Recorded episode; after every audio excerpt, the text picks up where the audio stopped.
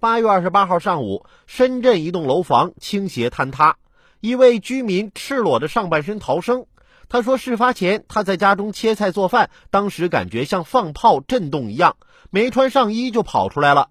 社区工作人员称，已经撤离该单身公寓一百四十八户，约八百余人，暂无人员伤亡。据了解，这栋楼是上世纪八九十年代建的。当地官员通报，目前相关部门已经成立专家组，对沉降倾斜原因开展调查，其他善后工作也正在有序进行。想想真的是心有余悸，所幸没有人员伤亡。住在老房子里的小伙伴一定要定期关注一下自己房子的状况，毕竟安全第一。而且在没有人员伤亡的前提下，房子塌了。似乎也不完全是坏事儿。房产中介称，因为楼房倒塌或加速拆迁，坍塌房源和周边房源已经出现涨价趋势，一套房子可能涨二三十万左右。